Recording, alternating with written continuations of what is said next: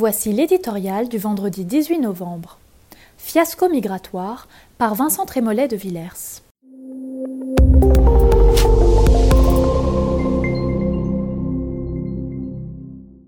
L'Ocean Viking est en train de devenir un symbole dévastateur. L'histoire de ce bateau et de ses 234 migrants est l'apologue de toutes les défaillances de notre politique migratoire. Une Europe incapable d'abord de tenir ses frontières, de s'attaquer aux passeurs, de coordonner les missions des pays qui la composent. Des ONG dont le souci humanitaire dissimule une volonté politique, accostées dans des ports européens plutôt que dans ceux du Maghreb. Un dévoiement des notions d'accueil et d'asile que l'on invoque pour habiller notre impuissance.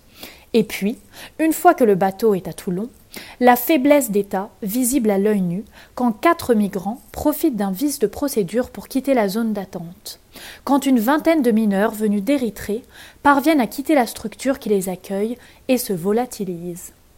On peut enfin s'interroger sur la reconduite effective de ceux qui seront déboutés du droit d'asile.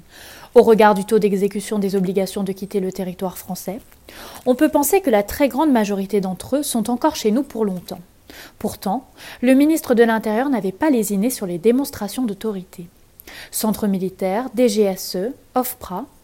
Le bilan général de cette histoire L'étranger qui force la porte de l'Europe sait qu'il n'en repartira pas. Dès lors, il devient absurde de parler de frontières ouvertes, puisqu'elles sont incapables de se fermer. Hypocrite d'évoquer une politique migratoire quand elle se disloque sous nos yeux. La cruelle vérité est que l'autorité de l'État est perpétuellement bafouée dans un de ses principes constitutifs le pouvoir de décider qui entre ou sort du territoire. Les conséquences d'un tel affaiblissement sont vertigineuses. Défiance des citoyens, réveil de sentiments xénophobes, recherche désordonnée d'actions radicales. En d'autres termes, effacement de la politique. Les solutions fermes et sereines pourtant existent. On les trouve non pas dans les autocraties, mais chez les sociaux-démocrates danois qui devrait être un exemple pour toute l'Europe.